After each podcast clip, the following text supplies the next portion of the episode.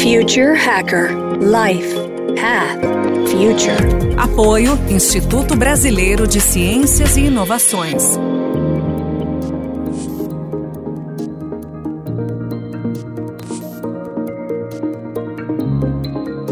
Olá pessoal, bem-vindo de volta ao terceiro e último bloco aqui no Future Hacker, super estrategista de inovação tecnológica Max Leite.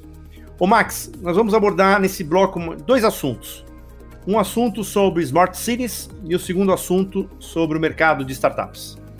Vamos, vamos começar pelo Smart Cities. E hoje tem, tem algumas, algumas pessoas falando né, de Smart Social Cities, ou Smart Cities, né? O quanto que está sendo debatido é, especificamente né, o, esse tema só no ponto de vista de tecnológico e quanto efetivamente também está sendo discutido na parte de impactos né, de serviços públicos tecnológicos para todos. Não sei se você conhece, tem a Smart City Laguna, né, acho que é no interior do Ceará, que quando estiver pronta, ela está falando que vai ser a primeira cidade inteligente social no mundo. Então, como você já abordou vários temas aí, né, de, de conectividade, de educação, eu queria que você falasse também nesse aspecto do Smart Social Cities?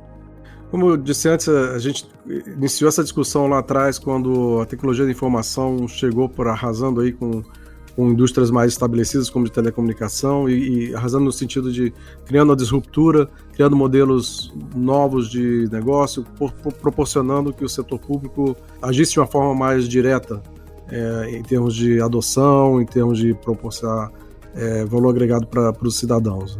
É, isso começou lá atrás, eu acho que essa discussão nunca foi muito bem resolvida. No, no caso de telecomunicações, ela praticamente acabou, né? A gente vê poucas áreas ainda que tem um, a internet aberta de graça, porque a própria o setor privado acabou fornecendo a banda larga móvel de forma acessível e barata na maioria dos países. O Brasil não é muito caro, mas na maioria dos países. O setor privado ele acabou entregando o, o, o serviço e de uma forma boa e barata. Mas para isso foi preciso regulamentação, para isso foi preciso uso de bens comuns como espectro, né? A questão é como é que, qual é o papel do setor público nessa história. Ele deve simplesmente regulamentar e deixar que o setor privado atue é, por si mesmo em termos de adotar as tecnologias. Ele deve promover é, descontos, vamos dizer assim, ou incentivos é, financeiros, né, que são no final das contas financiados pelos por nós, né, pelos consumidores que, que pagamos impostos ou uh, ele deve, na realidade, até tomar o papel, algumas vezes, do próprio setor privado, no caso que eu estava citando das cidades digitais, a própria prefeitura virou a empresa de telecom local, né, por um tempo. É, até que o setor privado pudesse é, suprir pelo custo, pela tecnologia, é, igualar o que o setor público estava fazendo. Então são perguntas que hoje se traduzem, são mais pertinentes do que nunca, agora que a gente está digitalizando o mundo, agora que a gente tem uma internet das coisas muito forte, que precisa de acesso a, bem, a bens públicos para realmente trazer o valor agregado, né, serem produtivas. Agora que a gente tem uma rede 5G que vai, vai tirar proveito de toda essa internet das coisas de verdade, porque até agora a gente tem muitos sensores, mas há uma latência muito grande, é, há uma questão de, de, de, sincronização de tempo que é complicada, a questão de banda também, se a gente está falando em alguns sensores como câmeras, que tem uma banda alta, que tem que mandar o vídeo, vídeo de alta qualidade, alta definição. A gente tem internet das coisas chegando, a gente tem 5G chegando também. E a questão é quem vai investir para construir toda essa infraestrutura, que serviços vão ser providos, como é que deve ser feita a regulamentação em relação a tudo isso. É, essa questão está tá sendo discutida no mundo todo hoje. Um exemplo que eu dou, a gente pode citar, é a internet. Né? A gente teve uma, discussão há pouco tempo muito forte em termos de algumas empresas que queriam ser donas da internet, entre aspas. Né? Houve uma discussão muito grande da regulamentação, se deveria se é, essas empresas poderiam favorecer algum tráfego versus outro, por exemplo. As empresas de telecom queriam cobrar mais, na realidade, se tornar dona de como essa rede funciona. Né? Pelo menos nos Estados Unidos, acho que o resto do mundo seguiu, por, por enquanto, a regulamentação continua mantendo a internet no bem público, como um bem público e dentro da, das, das regras públicas. Né? Então, você não pode, uma empresa de telecom não pode ir lá e criar suas próprias regras de tráfego mas a pressão é muito grande para que isso aconteça. E isso está acontecendo também quando a gente vê os apps dentro dos dispositivos móveis, né? É, eles acabam estão acabando com a World Wide Web, que foi onde começou o grande boom da internet. A internet já existia há muito tempo como rede, mas foi o, o hipertexto e a World Wide Web, os navegadores, que permitiram a democratização de acesso a essa rede. E agora também está sendo destruída pelo setor privado porque você está tendo, basicamente, agora você entra dentro de um, de um app, dentro de um, de um celular, uh, em vez de entrar dentro de um browser para ter o mesmo acesso às informações. Existe conveniência, existe uma série de razões para isso, né? mas é mais uma questão né, de, de, quanto que a gente vai manter uma, uma internet ou uma, uma World Wide Web.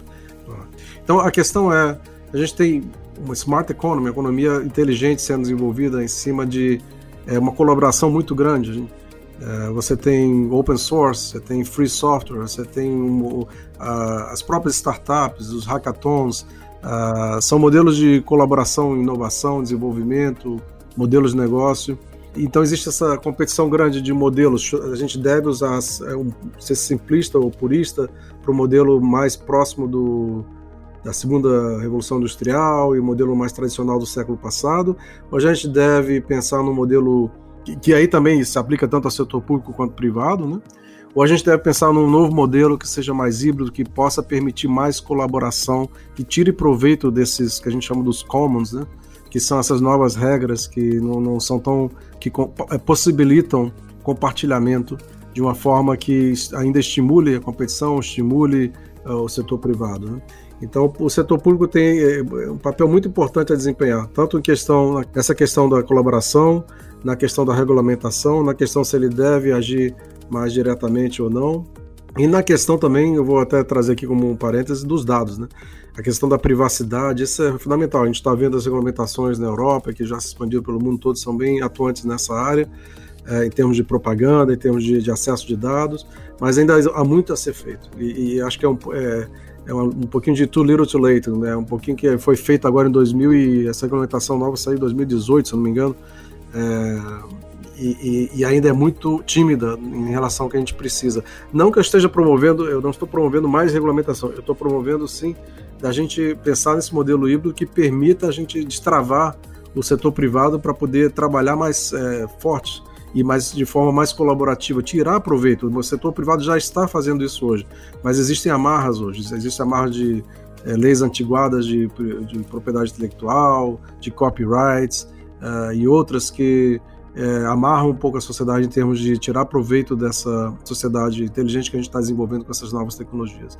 Vai chegar num ponto é, insuportável, principalmente quando você trouxe a, a cidade digital, porque essas tecnologias estão transformando o mundo físico em, em mundo digital através da IoT, internet das coisas, 5G, e a gente tem essas uh, tentativas de criação de novos modelos, como você citou, da, Ceará, né?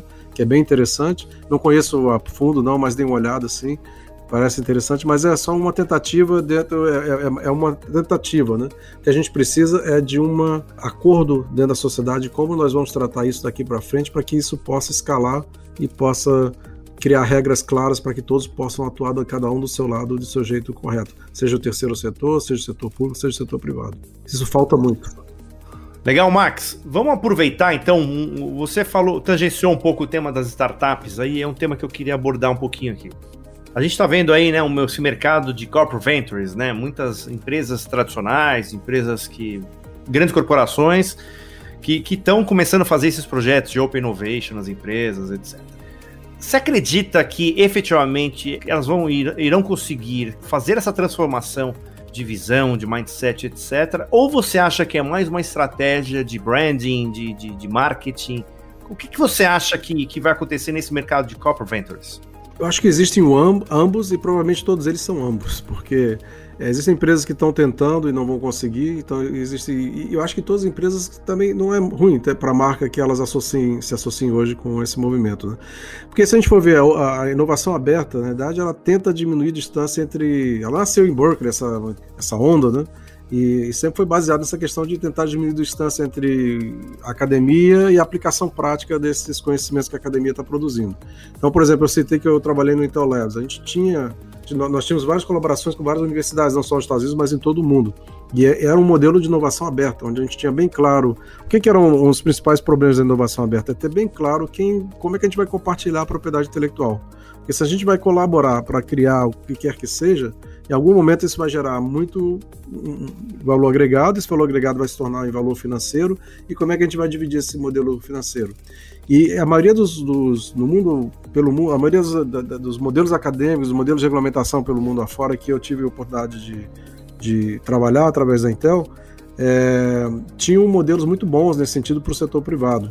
Então fazia muito sentido a Intel colocar dinheiro, porque estava bem claro para ela até onde ela ficaria com a propriedade intelectual, ou o que, o que, que ela ficaria com ela, o que, que não ficaria, e, e ela podia criar uma estratégia, ou nós dentro da Intel, do Intel Labs podíamos criar uma estratégia junto com os grupos de produto, do que, que a gente queria, o que, que a gente não queria, o que, que era suficiente garantir uma certa propriedade intelectual, o que, que não era. Tinha vezes que não precisava de nada, tinha vezes que precisava só de uma coisa específica que a gente estava querendo, e a gente ia promover toda a solução, mas eram 10% que ficavam é, garantidos para a Intel e isso era suficiente. E isso era junto com o grupo de produtos, então isso é outra coisa muito interessante, é essa é como, como priorizar o que fazer. Né? Então a gente priorizava se a gente ficar só no, no, laboratório, a gente vai criar um mundo todo paralelo ao que realmente interessa para a empresa, né? vai virar quase um mundo acadêmico também. E isso acontece dentro das universidades, ele vira, cria, acaba criando um mundo paralelo.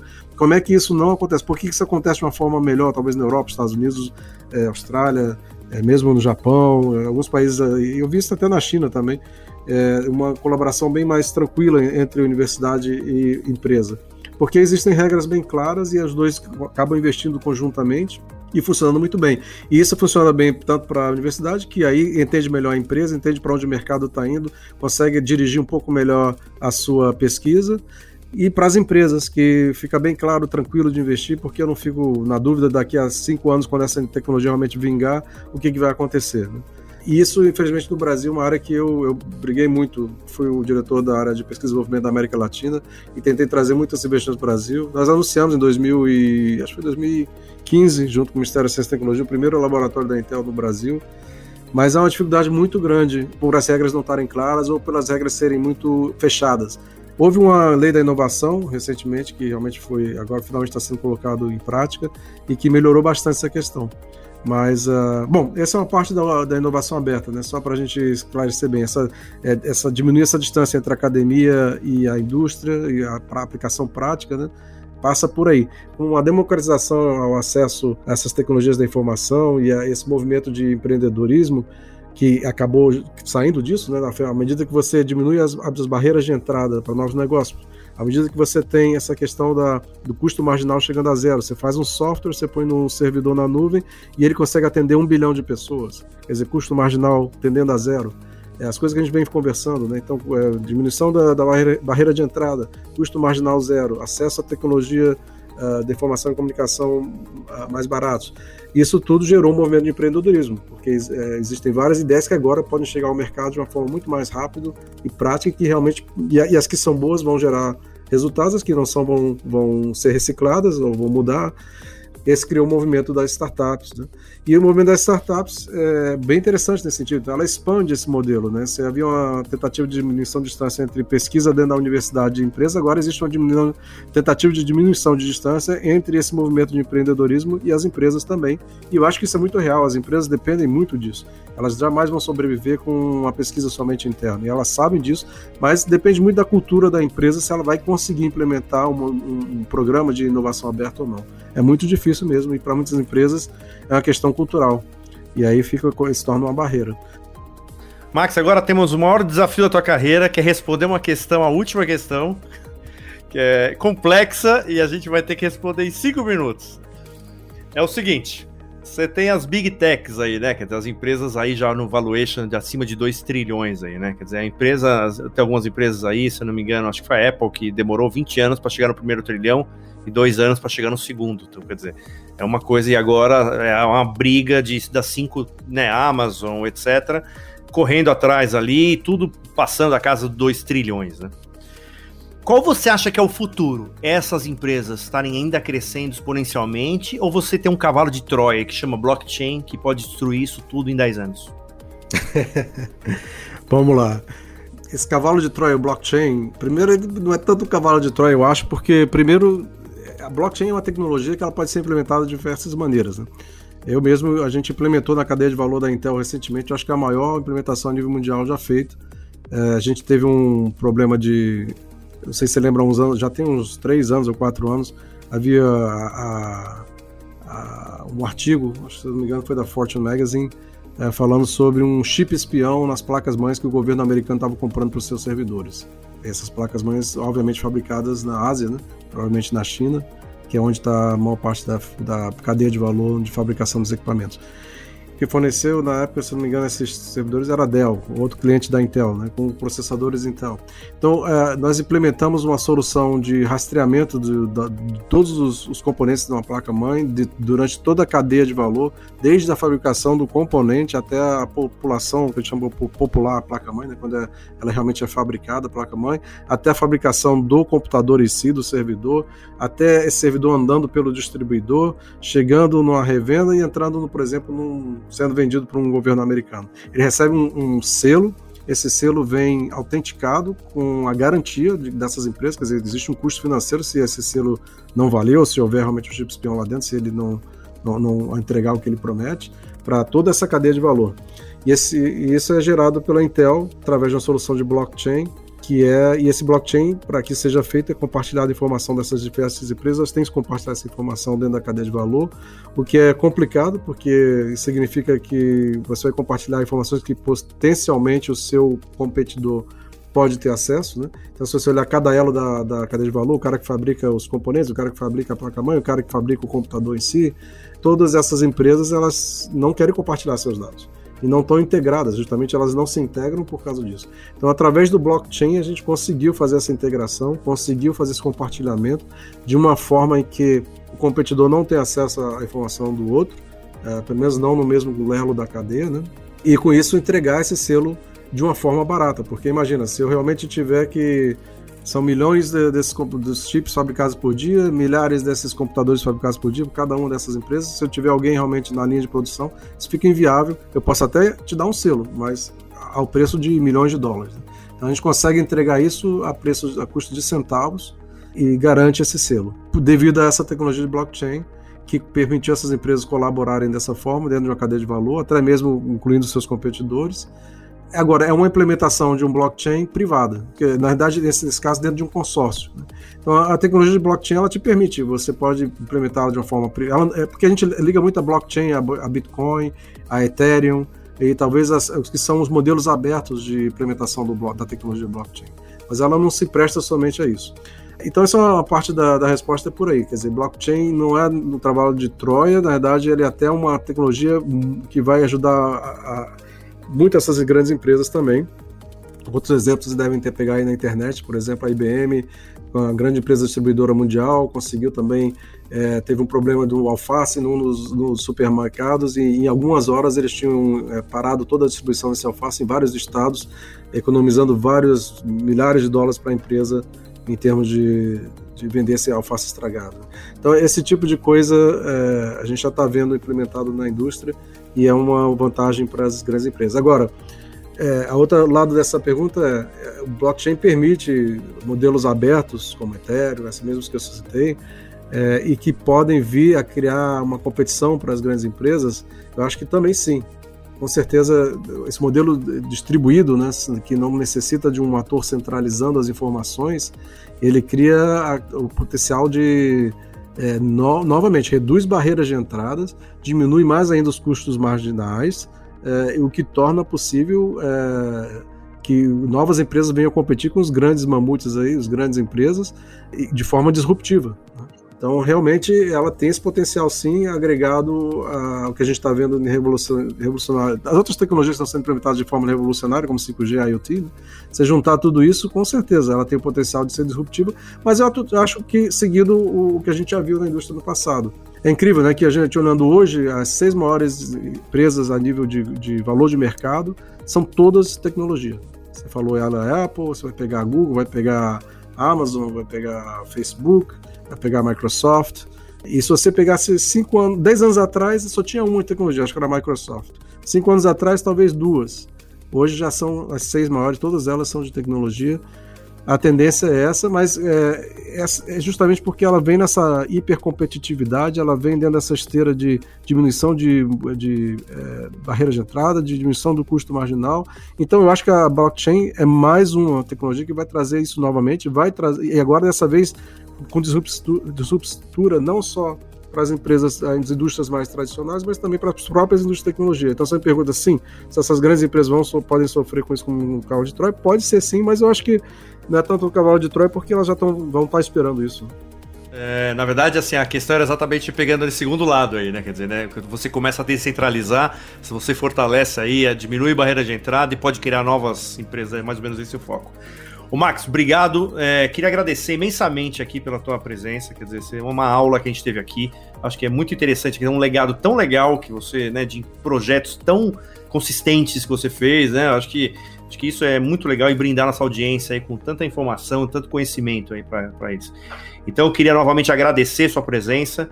Sinta-se à vontade aqui quando tiver qualquer outro projeto. Você sinta-se aqui em casa para você poder estar tá, é, dividindo com a, nossa, com a nossa audiência todo esse conhecimento aí, tá? Obrigado você. Para mim é um prazer poder colaborar um pouquinho, dividir um pouco e, e devolver um pouco para a sociedade que eu tive tanta sorte de, de ter. Né? E, e, também comecei em escolas públicas, então é, eu devo tanto à sociedade também e gostaria de contribuir o máximo possível. Então, você está me dando, tá me dando oportunidade para isso. Eu agradeço. Obrigado. Pessoal, queria então aqui finalizar esse terceiro e último bloco com a super entrevista com o Max Leite e agradecer a audiência, o prestígio de vocês de estar acompanhando o nosso podcast. Compartilhe com os amigos, compartilhe com as pessoas, que é, a gente quer cada vez mais estar fomentando essa democratização e, e todo esse conhecimento para todas as pessoas aí, tá bom? Pessoal, muito obrigado, até o próximo. Future Hacker Life Path Future. Apoio Instituto Brasileiro de Ciências e Inovações.